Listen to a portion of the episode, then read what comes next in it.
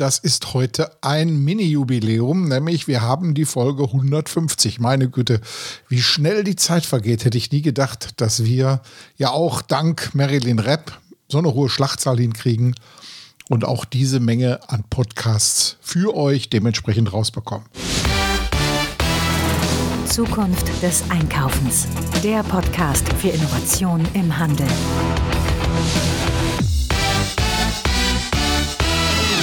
Ja, worum geht's heute? Wir hören in vielen Ecken, dass in den Städten einiges passieren muss. Einiges passieren muss, aber auch im Bereich Retail. Und wir reden da gerade auch von den Großflächen, die wir in den Innenstädten haben. Das heißt, ehemalige Warenhäuser, ehemalige große Bekleidungshäuser, die kann man ruhig auch mal damit hinzuzählen. Und natürlich auch Shoppingcenter, die ja in den Innenstädten häufig mal ein zweites Etageproblem haben. Da haben wir schon einiges drüber geschrieben hier auf Zukunft des Einkaufens aber die im Grunde genommen noch ganz gut funktionieren, aber sich jetzt schon Gedanken darüber machen müssen, was muss ich denn tun, um einen möglichen drohenden Frequenzrückgang jetzt schon präventiv aus dem Wege zu gehen. Ja, und dafür braucht man Experten, die mit frischen Ideen natürlich Formate entwickeln, die dann in so einer Innenstadt reinkommen, die, auch weil sie nicht unbedingt immer Handel sind, auch wieder für neue Besuchsanlässe sorgen. Und da habe ich einen Experten ans Mikrofon geholt, der sich schon sehr, sehr lange mit diesem Thema beschäftigt, der eigentlich aus einer ganz anderen Ecke kommt. Aber wie es manchmal so ist, das Leben schreibt manchmal tolle Drehbücher. Und ich schalte jetzt einfach mal bei uns ins Studio und dann treffen wir den Markus. Ja, ich habe den lieben Markus Kratz bei mir jetzt mal vors Mikro geholt. Hallo Markus, grüß dich. Ja, hallo Frank, grüß dich. Markus, ich habe euch ja schon lange beobachtet. Ne? Ihr sitzt zwar hier um die Ecke in Düsseldorf und ihr macht ja ganz tolle Dinge und ich habe mir überlegt, Mensch, irgendwann mal musst du mit dem mal sprechen, weil der genau an den gleichen Themen arbeitet, die dich auch immer interessieren. Markus, was macht ihr? Was macht K+, erzähl mal.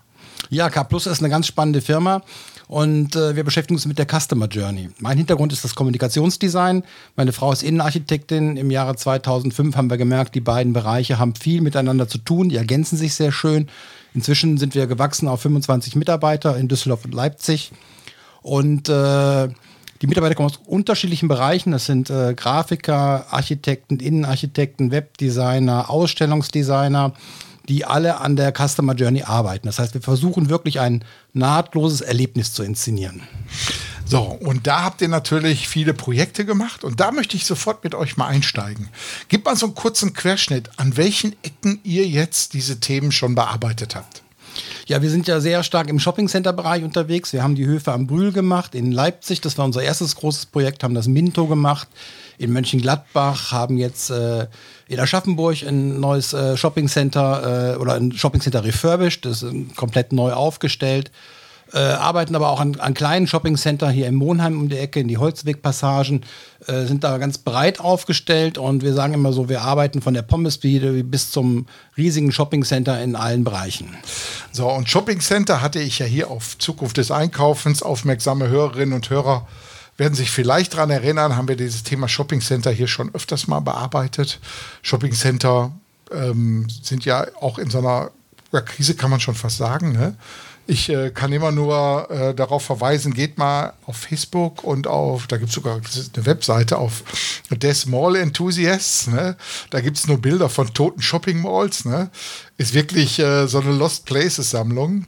Und äh, so langsam beobachten wir hier auch, wie Shopping Center immer mehr an Bedeutung auch teilweise verlieren, folgen jetzt eigentlich dem Schicksal der großen Warenhäuser. Ne? Und äh, da muss man einiges machen. Zweite Etageproblem haben wir oft genug besprochen. Ne? Ähm, wie siehst du die Zukunft von Shopping Center und was sind Rezepte, um so eine sichere Zukunft auf die Beine zu stellen? Ja, ich glaube, Shoppingcenter müssen sich wandeln. Das reine Retail reicht nicht mehr auf, um die Menschen zu begeistern. Äh, die Menschen kaufen inzwischen ja auch viel im Internet, äh, wissen wir ja alle. Aber ich glaube, die Menschen haben trotzdem noch so ein, ein, eine, eine Journey, wie sie eben halt den Tag erleben, was sie machen. Ein gutes Beispiel ist unser Projekt in Aschaffenburg.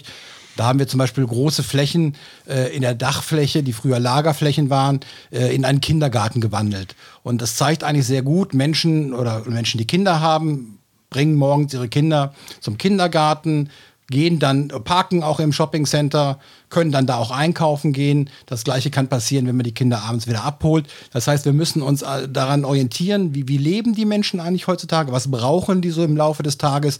Und ja, das ist nicht zum Frühstück ein Pullover, zum Mittagessen Pullover und zum Abendessen Pullover, sondern man braucht mal einen Kaffee, man möchte irgendwie ein Convenience-Produkt mitnehmen, was man zu Hause erwärmen kann. Äh, man möchte ein Erlebnis haben, man geht vielleicht zur Massage. Also es muss auch nicht immer was Materielles sein, was im Shoppingcenter zu kriegen ist. Ja, und damit äh, folgen die Shoppingcenter ja eigentlich dem, was Innenstädte auch generell haben. Also ähm, die Magnetwirkung von Handel auch in gesamten Innenstädten nimmt ja immer mehr ab und muss, muss ja praktisch neue Besuchsanlässe schaffen, von denen du ja jetzt auch gerade geredet hast. Ne? Ähm, damit sprichst du doch sicherlich auch komplett andere Zielgruppen an, oder?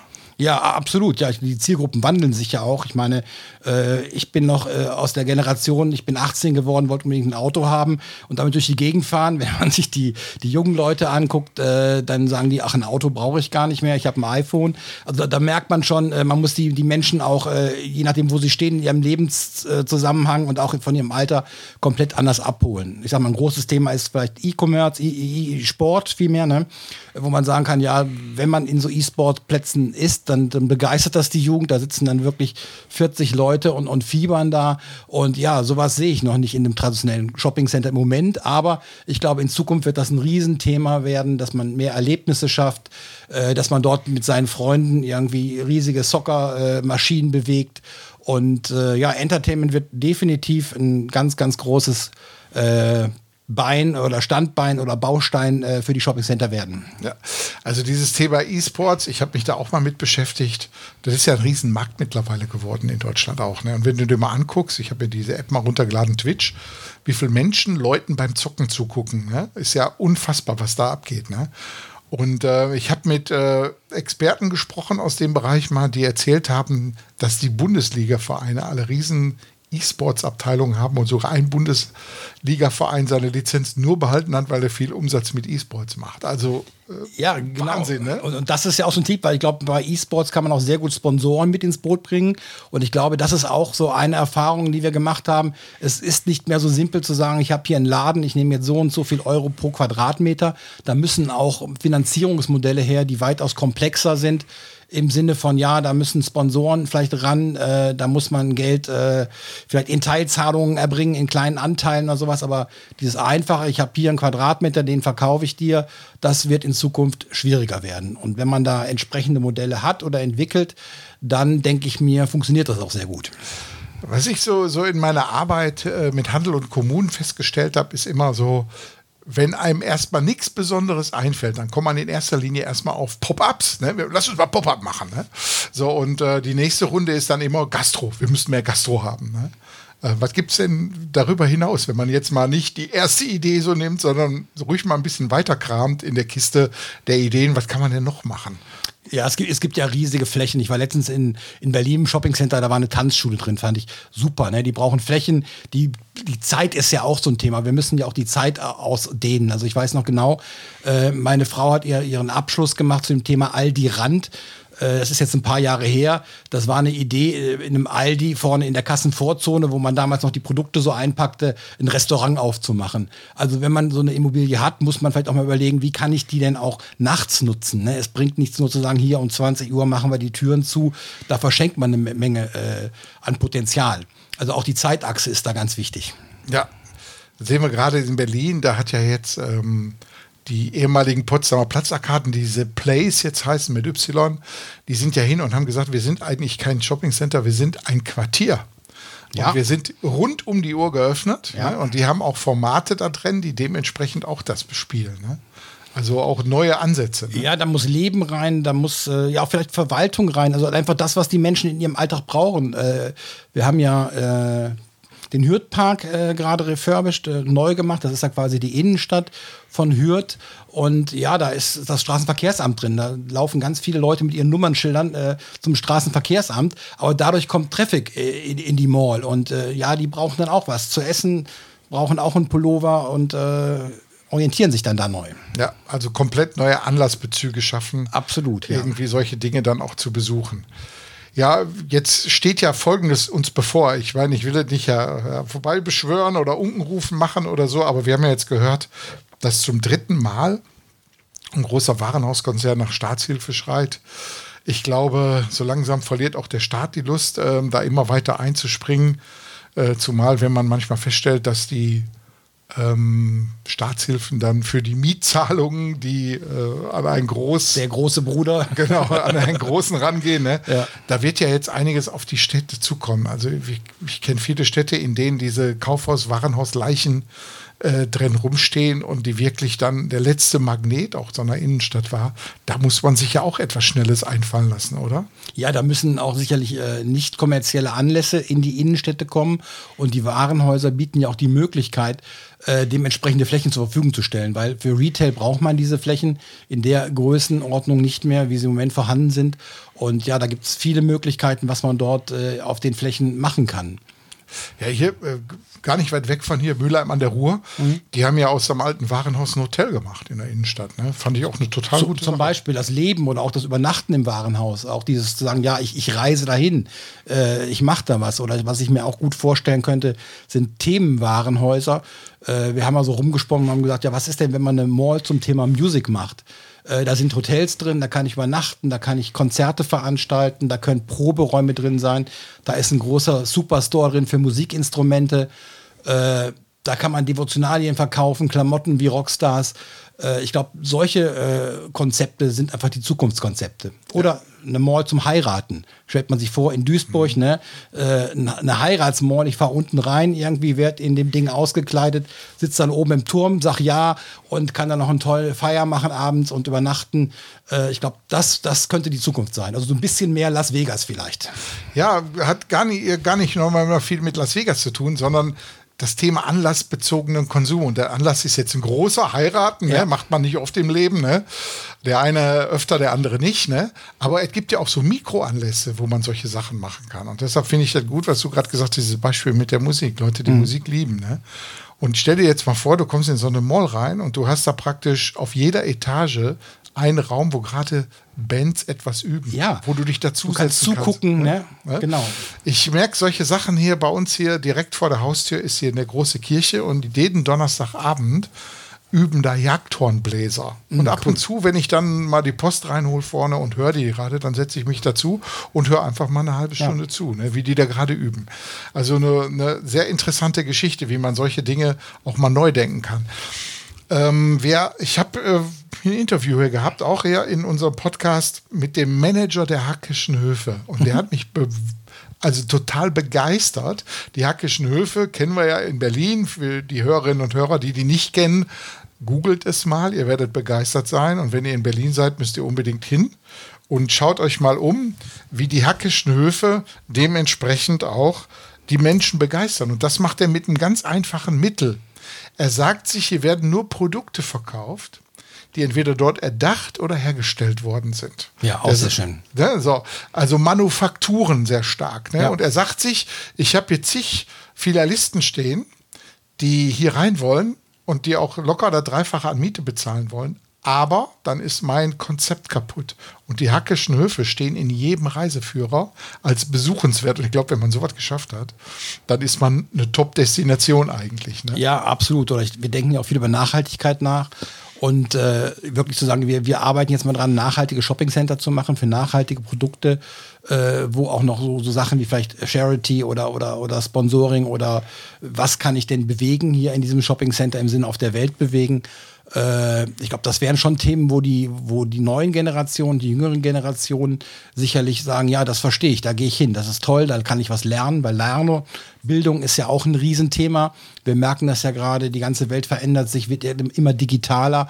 Und äh, wenn man nicht jeden Tag mitlernt, ist man in, in drei Jahren weg vom Fenster und versteht die Welt nicht mehr.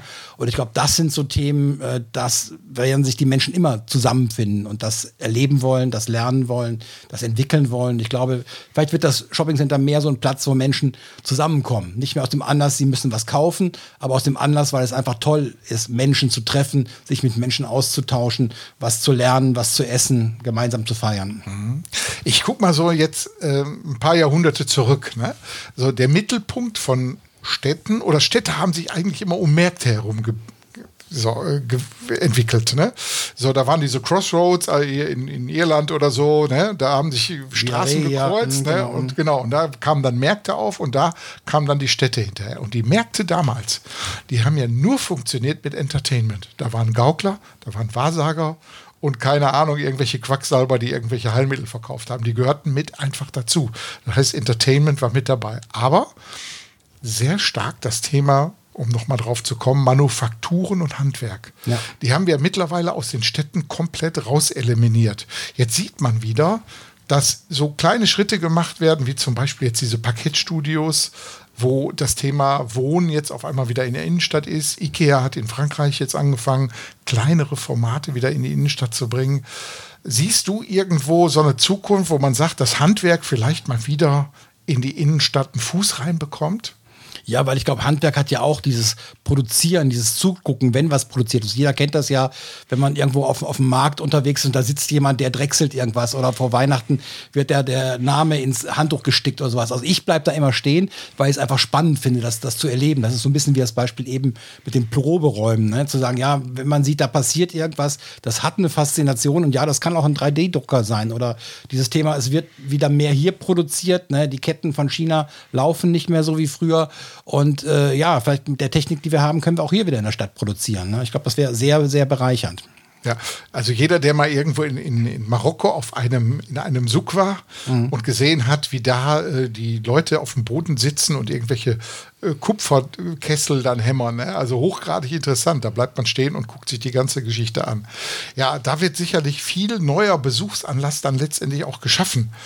Ähm, wenn ihr jetzt in so einem Projekt unterwegs seid, ähm, wie läuft so ein Projekt denn in der Regel ab? Kommt da jemand zu euch und sagt, hör mal, ich habe hier Mall, mach mal was raus? Oder gibt's, äh, ihr, ihr müsst doch irgendwo auch dieses Besondere raus extrahieren, was genau an diesem Platz ähm, es ausmacht. Also diesen, ich sage immer, äh, ein Ort muss sein Wacken finden. Ne? Wacken kannten wir vor 20 Jahren nicht. Ne? Jetzt wissen wir, das ist Heavy Metal und da kommt die ganze Welt mittlerweile hin. Wacken ist in weltweit bekannt. Ne? So.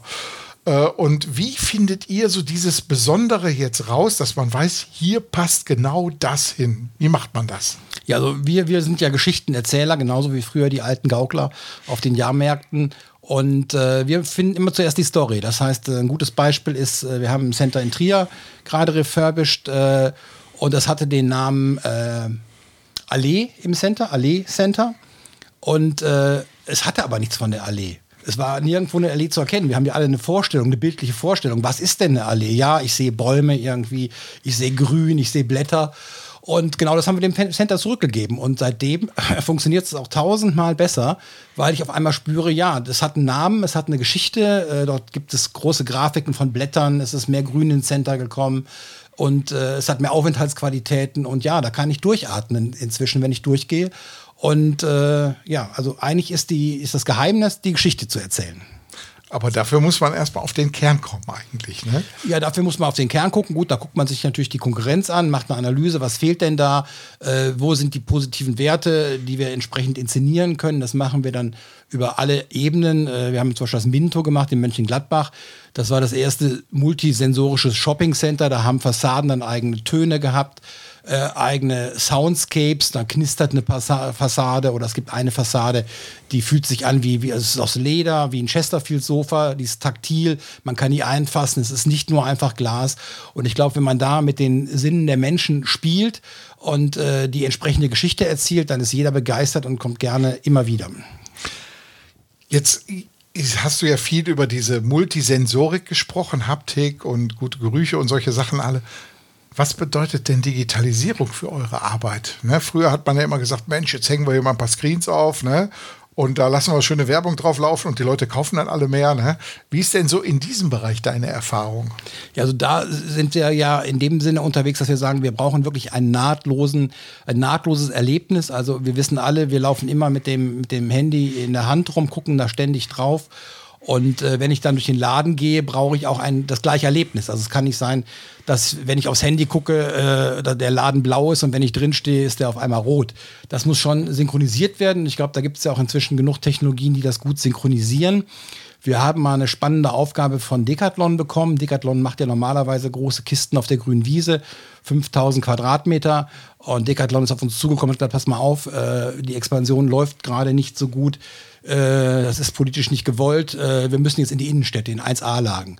Können wir uns natürlich keine 5000 Quadratmeter leisten. Macht uns doch mal einen Laden mit 50 Quadratmetern und 70.000 Produkten. Das haben wir dann wirklich in Stuttgart gemacht. Und äh, 50 Quadratmeter haben wir dann als Erfahrung gelernt, ist sehr wenig für 70.000 Produkte. Aber wir haben dann in München im Stachus in der U-Bahn-Station einen gemacht mit 250 Quadratmeter. Und äh, der lief super, also wirklich auch Click und Collect. Äh, man konnte dort dann sein Päckchen in der U-Bahn quasi bestellen, das dann hinterher abholen.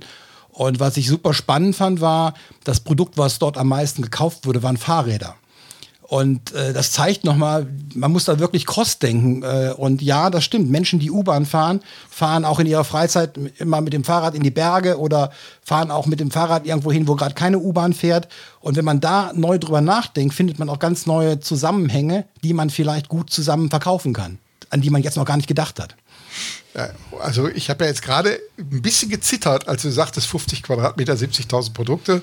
So in meinem Kopf so sind Das ist natürlich nur mit einer hohen Digitalisierung äh, genau, ne? möglich. Ne? 70.000 ja, ja. Produkte sind über 10.000 Quadratmeter. Ne? Ja, Unter dem geht da gar nichts. Ne? Aber natürlich die Verlängerung. Click und Collect, genau. ein, ein, ein, ein, digitales Bestellsystem. Äh, nicht 70.000 äh, Produkte vor Ort, aber dann am nächsten Tag vor Ort. Ne? Ja. Also das ist schon eine, eine, gute Sache, wie man diese Sachen dementsprechend mit zueinander bringt. Mhm. Jetzt ähm, ist ja natürlich die Anmutung von so einem Store, kann ja digital auch gut unterstützt werden. Ne? Ich sage mal ein Beispiel, ich bin jedes Jahr immer zur NRF in New York, da zur Messe und dann gucke ich natürlich, was passiert denn da jetzt an den, den High Street Läden da alles. Ne? Und was da Nike und Adidas und so gebaut haben, ist schon echt gut. Aber das sind zwei Welten. Nike hat wirklich alles das, was digital möglich ist, da reingesetzt, setzt mich persönlich unter Stress. Ne? An jeder Ecke flimmert etwas und macht Krach. Und ähm, Adidas ist hingegangen, hat da praktisch ein Stadion nachgebaut und hat, ja, ich sag mal, ich glaube, in, in Gänze nur drei oder vier Screens da drin. Und wenn man reinkommt, ist da aber einer, ich sag mal so 10 mal 15 Meter, ne? so ein Riesending. Mhm. Ne? Stadionatmosphäre da drauf laufen, ganz ruhige Bilder. Und eigentlich benutzen die dieses ganze Thema digitale Screens nur, um Ambiente zu schaffen und gar nicht um irgendwelche äh, Botschaften zu senden, was man kaufen soll, sondern einfach nur den Wohlfühlfaktor hinzubekommen. Äh, wo geht so eure Strategie in diese Richtung hin? Äh, ähnlich oder eher so? Ja, aber absolut. Ich glaube, es ist das Erlebnis. Da muss dann auch ein tiefer Bass kommen, dass man wirklich reingeht und dann sagt, wow, das habe ich jetzt gespürt, ne, mhm. wie das Tor da äh, gerade gefallen ist. Und äh, ich glaube, es darf kein Selbstzweck sein. Ich glaube, heutzutage wird sehr gern gesagt, ja, dann machen wir mal eine riesen LED-Wand hier, aber keiner denkt so richtig darüber nach, warum machen wir das hier? Was für ein Content kommt da drauf? Und ja, wenn dann den ganzen Tag da Flammen laufen, äh, ist das nicht genug. Ne? Also ich glaube, da ist wieder so unser Thema, you cannot not communicate, du musst auch was ausdrücken. Ein ganz wichtiges Thema äh, weil ohne Content hilft der größte Fernseher nichts, wissen wir alle. Ne? Nee, und ich sag mal, ich habe ganz viel Content auch gesehen, der eher Körperverletzung für die Mitarbeitenden da war. Das ist das nächste Problem. Ne? Die müssen das ja auch den ganzen Tag ertragen und wenn da immer alle fünf Minuten die Schleife kommt, ne? Mhm dann äh, ja. Die träumen davon. Ne? Definitiv. Markus, ich könnte jetzt noch sechs Jahre mit dir weiterquatschen. Hochgradig interessant, wie wir die Bälle hin und her fliegen. Aber äh, wir müssen gucken, dass wir unsere Zeit einigermaßen einhalten, denn die Leute hören uns ja meistens auf dem Weg zur Arbeit und die sind gleich da. Ich sage vielen herzlichen Dank. Ja, vielen Dank, Frank. Das war super, dass ich hier sein durfte. Dass du uns hier besucht hast und ich bin der festen Überzeugung, das war nicht das letzte Mal. Ja, gerne. Wenn ihr spannende Themen und Erkenntnisse habt, worüber ihr berichten könnt, immer wieder herkommen. Und ähm, wir findet hier ein Publikum, was sich sicherlich für diese Dinge interessiert. Danke dir. Ja, finde ich super. Bis bald, Frank. Tschüss. Bis dann. Ciao. Ja, so viel vom Markus und ich möchte euch noch mal an etwas erinnern. Und zwar, unser Format ist ja kostenlos für alle Hörerinnen und Hörer. Und ihr könnt uns unterstützen. Und das Beste ist, das kostet euch auch nichts, indem ihr uns in den Podcatcher eurer Wahl, wo ihr uns gerade hört, möglichst viele Sternchen oder gute Bewertungen gebt, unseren Newsletter abonniert euren Kolleginnen und Kollegen von unserem Format erzählt und uns auch weiterempfiehlt. Und wer will, kann uns auch monetär unterstützen und das fängt bei mini, mini, mini Beträgen schon an. Geht mal auf unsere Webseite, guckt. Auf der oberen Menüleiste unter Unterstützer und dort könnt ihr ein Paket buchen praktisch auf Steady, wo ihr uns monatlich unterstützen könnt oder auch nur einmal, wenn ihr eine Spende rüberkommen lassen wollt. Jederzeit kündbar diese ganze Geschichte und fängt wirklich bei kleinen Beträgen schon an. Schaut mal drauf. Wir danken euch, wünschen euch alles Gute und vor allen Dingen wie immer fette Beute.